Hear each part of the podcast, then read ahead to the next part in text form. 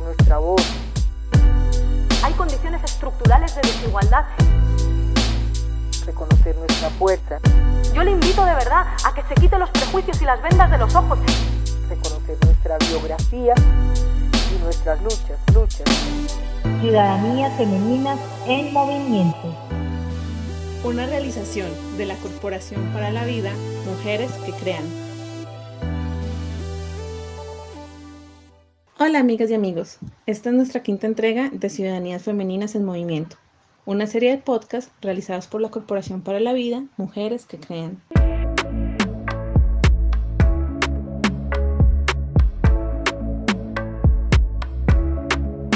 Hoy me acompaña Patricia Uribe Neira y juntas hablaremos de la paz desde una perspectiva de género.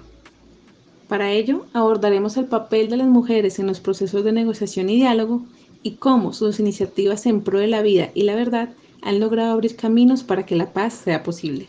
También contaremos con la participación de Leslie Paz Jaramillo, quien nos hablará sobre los avances, retos y obstáculos que enfrenta la implementación del enfoque de género contemplado en los acuerdos de La Habana. Esto es Ciudadanías Femeninas en Movimiento.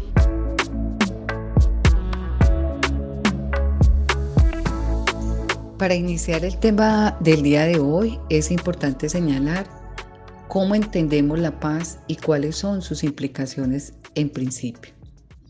La paz puede pensarse como la finalización del conflicto entre dos partes. Esto es la dejación de armas y el cese al fuego. Sin embargo, cuando abordamos la paz desde una visión más amplia, esta supone a su vez la posibilidad de transformar aquellas condiciones que hicieron posible esa violencia. Por ejemplo, la pobreza, la exclusión, la injusticia, la falta de oportunidades y la imposibilidad de participar en igualdad de condiciones en la contienda electoral. En este sentido, el tema del género es transversal pues si la intención de los acuerdos de paz es construir sociedades plurales, justas y equitativas, es necesario transformar definitivamente los estereotipos e imaginarios que perpetúan la desigualdad en nuestra cultura. Es cierto, Patri. Además, incluir la perspectiva de género en los procesos de paz nos permite reconocer que el impacto de la guerra es diferente en los hombres y las mujeres. Por ejemplo, en lo que al cuerpo se refiere.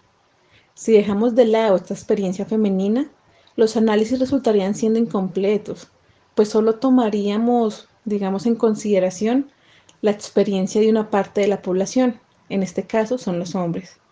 Y por ende, pues las vivencias de otros grupos se verían invisibilizadas.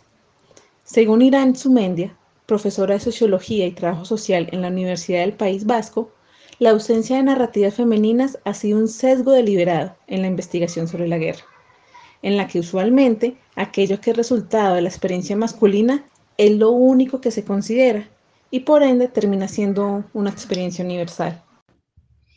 Sí, Keren, es necesario reconocer estas experiencias femeninas y también es muy importante incluir a las mujeres en los procesos de negociación y diálogo pues el tener esas vivencias distintas, como tú las nombras, esos relatos, también puede contribuir a, y, con toda seguridad, construir paz de una manera diferencial. Ya lo decía la Organización de Naciones Unidas, que por ejemplo señalaba que los estados deben incluir a las mujeres en todas las fases de los procesos de paz. Desafortunadamente la participación femenina en estos espacios es, es mínima eh, pues los datos que, que, tenemos son que en estos procesos en los últimos años eh, la participación ha sido solo de un 4%. Bueno, nos acompaña Leslie Paz, politóloga e investigadora del Instituto CROP, quien nos va a contar algunos de esos obstáculos, de esas dificultades y también de esos retos que nos pone la incorporación en el acuerdo de paz de, nuestro país, el enfoque de género. Ella lo ha estudiado, lo han trabajado desde el instituto y pues quién más que ella para que nos cuente cómo, cómo lo ve y cómo al tiempo que llevamos ya de, de la implementación del acuerdo, también cómo se ha implementado el enfoque de género. Antes de dar respuesta a la pregunta sobre los principales obstáculos que enfrentan las mujeres para participar en los procesos de negociación y diálogo, es importante tener un marco de referencia. A nivel internacional, antes del 2000, las mujeres eran posicionadas meramente como grupo vulnerable, excluyéndolas como grupo activo en la construcción de paz y estabilidad internacional. Es con la resolución 1325 publicada en el año 2000 por el Consejo de Seguridad de Naciones Unidas que se amplió el estatus de las mujeres en los contextos de conflicto e incluyó la perspectiva de género en situaciones de vulnerabilidad humanitaria, estableciendo la agenda Mujeres, Paz y Seguridad. Este impulso internacional ha venido robusteciendo y posicionando a las mujeres como constructoras de paz, visibilizando el papel que han desempeñado históricamente en la defensa por la vida y la apuesta por la no violencia en la resolución de los conflictos, y en el caso colombiano, exigiendo la salida negociada del conflicto armado en los momentos más álgidos de la confrontación. Luego de 11 negociaciones de paz en Colombia, dos de ellas ocurridas en la ciudad de Medellín con las milicias urbanas y el MIRCOAR, es en los diálogos de La Habana entre el Estado colombiano y las FAREP que se instala el 7 de septiembre del 2014, luego de cumplidos más de dos años de iniciados los diálogos de paz, la Subcomisión de Género, que constituye un importante hito histórico en el marco de las negociaciones de paz y terminación de los conflictos armados alrededor del mundo. Es la primera vez que en el marco de unas negociaciones de este carácter se explicita por parte de quienes representan a ambas partes la necesidad de incluir un enfoque de género en los acuerdos que se logren. En este escenario, es importante resaltar que hoy se cuenta con la normatividad internacional que garantiza la participación de las mujeres en los diálogos y negociaciones. Por ejemplo, en las negociaciones en Afganistán, el caso colombiano es un ejemplo a seguir y un modelo de lecciones aprendidas sobre el papel de las mujeres en la negociación. Allí, los obstáculos para la participación de las mujeres están asignados fuertemente al papel que la sociedad islámica tiene sobre ellas y la agenda de derecho que las mujeres han construido en este país. En Colombia, el movimiento de mujeres y feminista han construido por más de 50 años una amplia agenda y sin embargo, temas como la vinculación de las violencias basadas en género y su relación con el conflicto no fueron incluidos. Y eso que estamos ante el acuerdo final más comprensivo que se ha firmado desde 1989. Es importante que tengamos presente el factor de la voluntad política de las partes que están negociando y la presión que los países acompañantes y ganantes pueden tener al incluir mecanismos de participación como subcomisiones de género o la paridad para los negociadores y negociadoras. Cada negociación tendrá diversos obstáculos dependiendo del país y los actores que estén negociando. La pregunta que hoy se instala en Colombia, en el departamento de Antioquia, es por el modelo de negociación con las bandas criminales o organizaciones criminales. Son estas de carácter político. ¿Cómo han afectado estas organizaciones criminales la vida de las mujeres? Recordemos la comercialización de los cuerpos de las mujeres en las comunas y veredas, la trata de mujeres y el control sobre sus cuerpos, las formas de vestirse y con quién relacionarse, al hacernos estas preguntas, surge también el papel de las mujeres en este modelo de negociación. El tema de género allí es central para la construcción de paz. Bien lo plantea Rita Segato. En las antiguas guerras, las violencias sexuales eran llamadas efectos colaterales. Hoy es un medio para la disputa, para la guerra. Gracias, Leslie. Son precisamente esos obstáculos que mencionas, sumado a la falta de voluntad política de este gobierno, los retos que debemos afrontar como mujeres para poder construir paz en cada uno de nuestros territorios. Otra de las tareas que nos queda es precisamente confrontar esa imagen de mujer víctima, pues si bien hemos debido padecer el dolor de la guerra, también somos sujetos políticos capaces de reconstruir el tejido social de nuestras comunidades y de tejer memoria. En Medellín, por ejemplo, las madres de la Candelaria denuncian las desapariciones de sus hijos e hijas y abren caminos de justicia. Y ni qué decir en Bojayá, en donde las cantadoras de Pogue alzan su voz para narrar los actos de resistencia de todo un pueblo. Y esto se logra querer mediante la implementación del enfoque de género contemplado en los acuerdos de La Habana. Es de reconocer que es el primer acuerdo de paz que incorpora el enfoque de género. Eso es histórico. Y esta iniciativa también surgió en el 2014 cuando se creó la subcomisión de género en la mesa de, negociación en La Habana. En esa construcción de este enfoque eh, se contó, y esto es muy importante para que quienes nos escuchan tengan esos datos, es que se contó con la participación de 18 organizaciones de mujeres y de grupos de LGTBI, 10 expertas nacionales en violencia sexual, 10 guerrilleras de otros procesos de negociación de nuestro país que hicieron parte allá para contar desde su experiencia también, y varias organizaciones de víctimas. Eh, Leslie nos contará más acerca de esas apuestas, de este enfoque y cómo está su estado entonces de implementación. Y también importante que ella nos cuente qué retos enfrenta este enfoque de género en la en incorporación en, los, en el acuerdo de paz. El enfoque de género en el acuerdo final firmado entre el Estado colombiano y las FAREP se encuentra incorporado en los seis puntos del acuerdo y en los principios que guían el mismo. En el punto 6, muy especialmente, que contempla los mecanismos de planeación, verificación y acompañamiento, se encuentra la instancia especial de género. Y en la sección del Plan Marco de Implementación incluye el enfoque de género como principio orientador.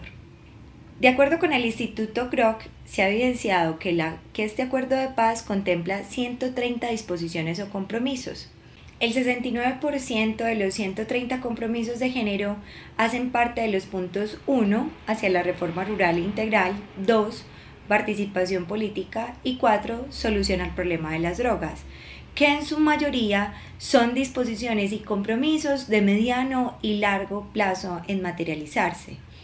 Esto significa que una buena parte de las disposiciones de género pueden tardar varios años en tener un estado completo. El actual punto crítico de la implementación del acuerdo, según el Instituto Kroc, implica que las disposiciones de género deben comenzar a implementarse sin mayores dilaciones y de manera prioritaria para alcanzar las metas de mediano y largo plazo. Los avances de género para estos puntos son los más bajos de todo el acuerdo, en el punto 1 de los 16 planes nacionales, solamente 3 habían sido formulados y no se habían puesto en práctica. Esto implica que no se han ejecutado el enfoque de género en los mismos. En el punto 4 Tampoco se creó el protocolo para la incorporación del enfoque de género en el diagnóstico, elaboración, implementación y seguimiento de PENIS. Y esto ya demuestra un claro retraso después de tres años de implementado el programa. Ahora bien, la participación de las mujeres en el marco del acuerdo ha evidenciado su capacidad de liderazgo y ha generado oportunidades para avances en varios puntos. Primero, la participación de las mujeres durante el 2017 y 2018 resultó en 3.422 iniciativas en los planes de acción territorial para la renovación, directamente relacionados con el cumplimiento de 51 indicadores de género en el Plan Marco de Implementación. Segundo, las mujeres y la población LGBT participaron en los mecanismos del sistema integral de verdad, justicia, reparación y no repetición a través de la entrega de informes, lo cual ayudaba a construir confianza entre estas y las organizaciones del sistema. Y tercero, al trabajar con espacios creados por el punto 6, como la CECIVI, que es la Comisión de Seguimiento y Verificación, la alta instancia de género logró durante el 2019 una veeduría importante en la implementación transversal del enfoque de género del acuerdo. No obstante, estos escenarios de participación y liderazgo han generado nuevos riesgos para las mujeres. Entre febrero del 2018 y mayo del 2019 se registraron 447 amenazas y atentados y 20 homicidios contra lideresas sociales. A diferencia de los ataques contra los hombres líderes, las agresiones en contra de las lideresas frecuentemente son de contenido sexual y refuerzan estereotipo y roles de género tradicionalmente asignados a las mujeres que menosprecian sus papel. Existe así la brecha entre la implementación de las disposiciones generales finales y las que tienen el enfoque de género. Por un lado, esta diferencia es el resultado de una falta de implementación de algunas disposiciones que contienen el enfoque. Por otro, la mayoría de los compromisos de género son de mediano y largo plazo, por lo cual es de esperar que tarden más tiempo en completarse.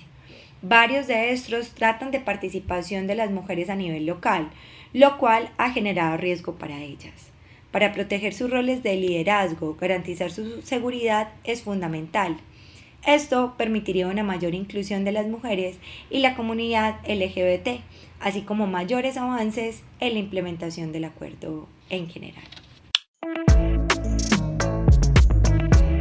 Agradecemos a Leslie su participación en este episodio y especialmente por brindarnos un panorama más amplio de lo que supone el enfoque de género en los acuerdos de paz. Y pues como hemos hablado a lo largo de este episodio, aún queda mucho camino por recorrer. Por fortuna, las organizaciones de mujeres y las iniciativas de la sociedad civil siguen apostando a la paz y visibilizando otras voces, historias y relatos que nos permiten imaginar un futuro con justicia social. Y pues Patri, también como hemos estado señalando a lo largo de este diálogo, la paz y la democracia se construyen en comunidad particularmente en una comunidad plural, incluyente y justa. Sí, Keren, es importante decir que el poder político está en las muestras, nos tiene que acompañar a nosotras como mujeres, lo tenemos que sentir, fortalecer, organizarnos y participar. Y bueno, a quienes invitamos, a quienes nos escuchan, a nuestra próxima entrega. Eh, continuamos entonces. Con ustedes, Keren Marín González y Patricia Uribe. Edición Mauricio Monsalve. Reconocer nuestra voz. Hay condiciones estructurales de desigualdad. Reconocer nuestra fuerza. Yo le invito de verdad a que se quite los prejuicios y las vendas de los ojos. Reconocer nuestra biografía y nuestras luchas, luchas. Ciudadanía femenina en movimiento una realización de la Corporación para la Vida Mujeres que Crean.